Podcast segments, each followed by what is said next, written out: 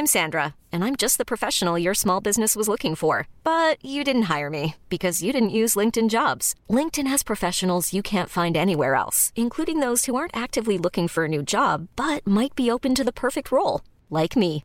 In a given month, over 70% of LinkedIn users don't visit other leading job sites. So if you're not looking on LinkedIn, you'll miss out on great candidates like Sandra. Start hiring professionals like a professional. Post your free job on linkedin.com/achieve today. Va te faire enculer, sale fils de pute. La une de l'équipe a fait tanguer un paquebot France déjà parti à la dérive. Obsédé par la chasse aux traîtres et désireux de faire quelque chose pour Nico, les 22 mutins déboussolés vont prendre le quart et foncer droit sur l'iceberg. Depuis plusieurs mois, Raymond Domenech avait donné rendez-vous aux critiques, aux sceptiques et aux esprits chagrins le 11 juin à 20h30 face à l'Uruguay. C'était hier, c'était le grand soir, on allait voir ce qu'on allait voir. Le vendredi 11 juin, au Cap, les Bleus décrochent un nul correct face à l'Uruguay, 0 à 0. Mais en interne, le débrief est tendu. Anelka a déserté sa position en pointe. Certains joueurs ne se trouvent pas avec Gourcuff. Thierry Henry, remplaçant entré à la 72e minute, ne se sent plus trop concerné au quotidien. Domenech écrit dans son journal de bord tiré de son livre Tout seul, novembre 2012, J'en ai eu plein le dos de leur jérémiade. Ce mondial aura donc été calamiteux de bout en bout. Au... Espérer le calme après la tempête, eh bien non. Le... Les Bleus décident de faire grève.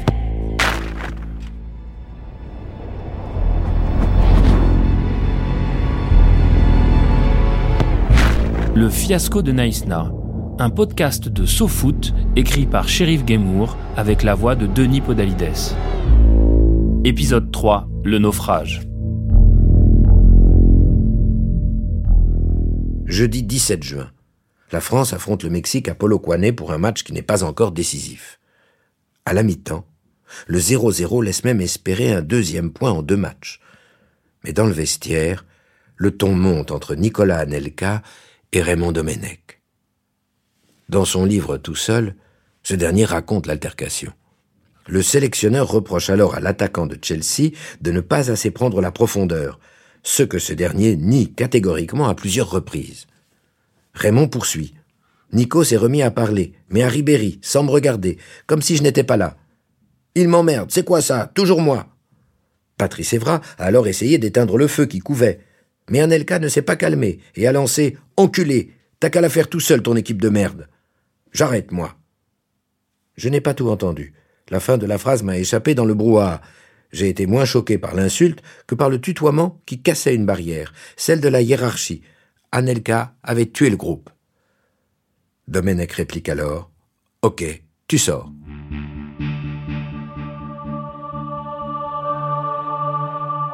Gignac remplacera Anelka pour une deuxième mi-temps cauchemardesque.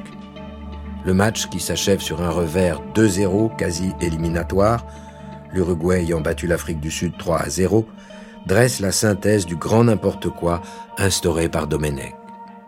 Titulaire contre l'Uruguay mais absent contre le Mexique, Gourcuff, flingué de fête pour le reste de la compète, a laissé sa place de milieu axial à un Ribéry qui penche à gauche.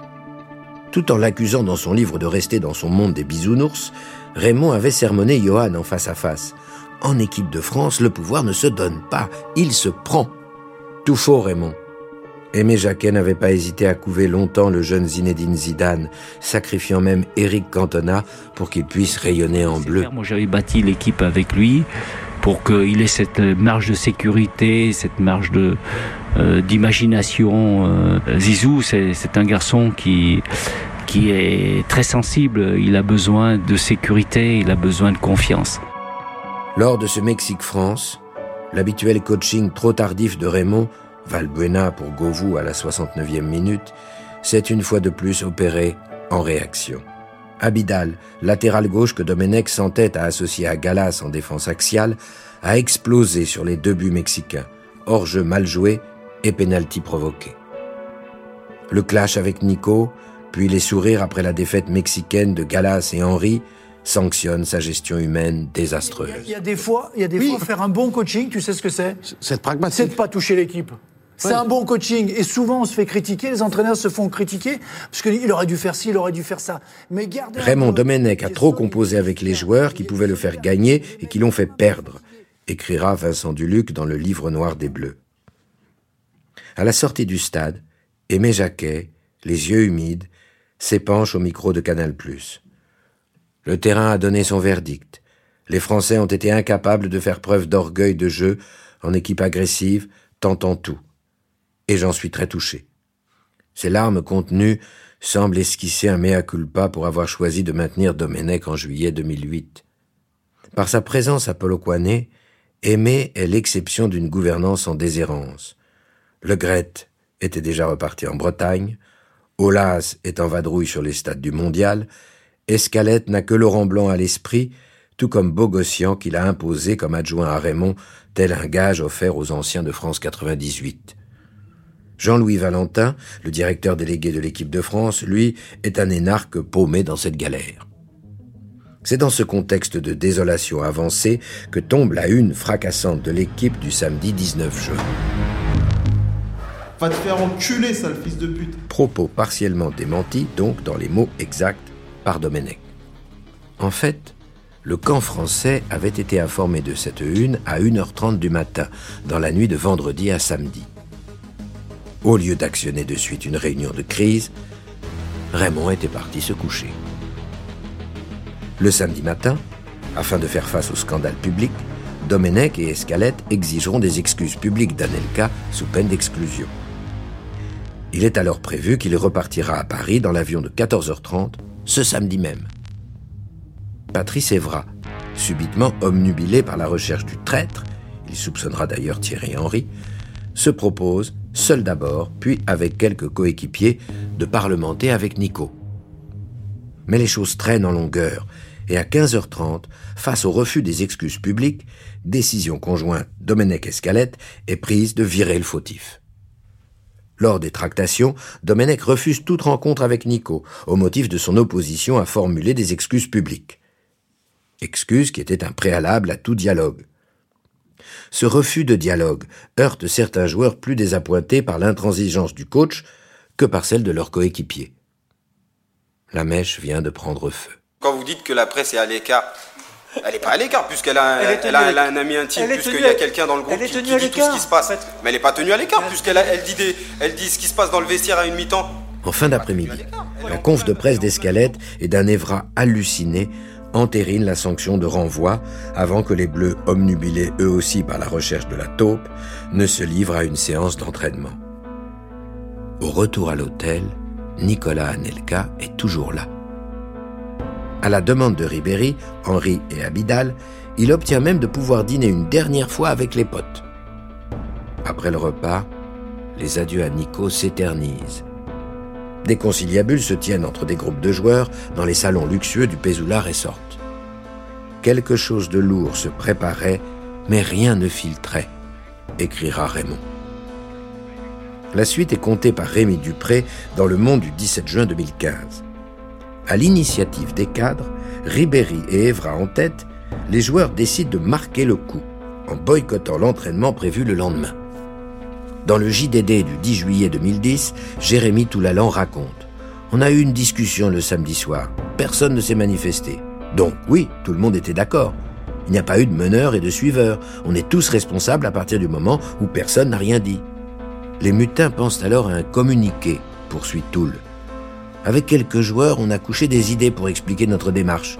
Puis avec nos conseillers, on a essayé de mettre ça en forme pour être bien compris. Comme la nuit ne porte pas conseil, la mèche ne s'éteindra plus. Je suis venu parce que c'est vrai que depuis, euh, depuis 2-3 jours, on passe vraiment. Euh, Dimanche matin. Un moment très difficile pour, pour les joueurs, pour, euh, pour notre pays, pour tout le monde. À quelques heures de l'explosion. Et c'est vrai que moi, le premier avec tout le groupe et tout le monde, on est en train de souffrir. Ribéry la joue perso à téléfoot. De ce qui se passe en ce moment et surtout ce qu'on peut entendre de tout de, de l'extérieur. Francky fait le show, comme Raymond l'a toujours fait. Ensuite, le sélectionneur est averti par Evra que les joueurs vont faire quelque chose pour Nico, sans en dire plus. Dans l'après-midi, les joueurs se rendent en bus à l'entraînement. Robert Duverne remarque que les joueurs en basket n'ont pas pris leurs crampons. Arrivés au Field of Dreams, La bombe éclate au moment où Evra, main dans les poches de son Bermuda Adidas, annonce à Domenech la grève de l'entraînement. Par mimétisme quasi filial, Evra en capitaine paumé a fini par être atteint de la paranoïa de Raymond. L'aversion des journalistes l'a consumé à son tour.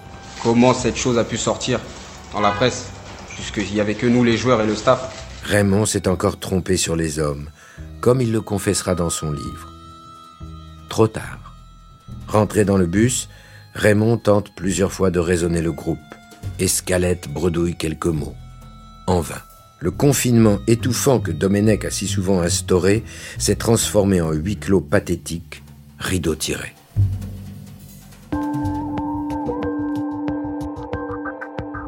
Personne ne moufte, même pas Thierry Henry, le grand frère qui doit tant au bleu et qui avait juré loyauté absolue à Raymond à Barcelone.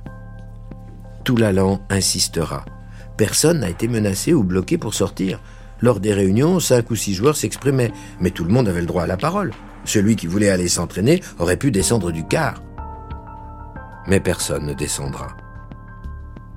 À leur tour, les Bleus se sont accaparés l'équipe de France pour mieux la jeter aux orties. Raymond fera le show une dernière fois en allant lire la lettre des mutins. Lui qui citait à tout bout de champ son livre de chevet Psychologie des foules de Gustave Lebon, 1895, se retrouve impuissant devant la foule des joueurs qui lui fait face. 80% des équipes sont au bord de l'explosion, relatait Arsène Wenger lors de cette Coupe du Monde 2010.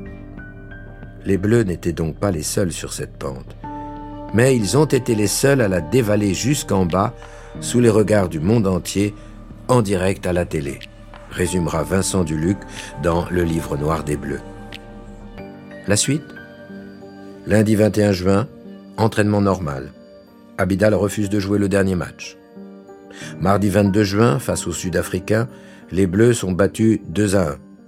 La victoire uruguayenne face au Mexique, 1 à 0, aurait donc obligé les tricolores à gagner avec 4 buts d'écart pour passer en huitième. Dernier du groupe et éliminé. Contre les Bafana Bafana, ils avaient été réduits à 10 après l'expulsion de Gourcuff à la 25e minute et menés 2-0 à la 37e. Et Raymond avait, une fois encore, tardé à réagir en effectuant ces trois changements seulement en deuxième mi-temps. Les braises du désastre sud-africain vont aussitôt allumer à Paris l'incendie des grands règlements de compte politiques qui vont durer tout l'été.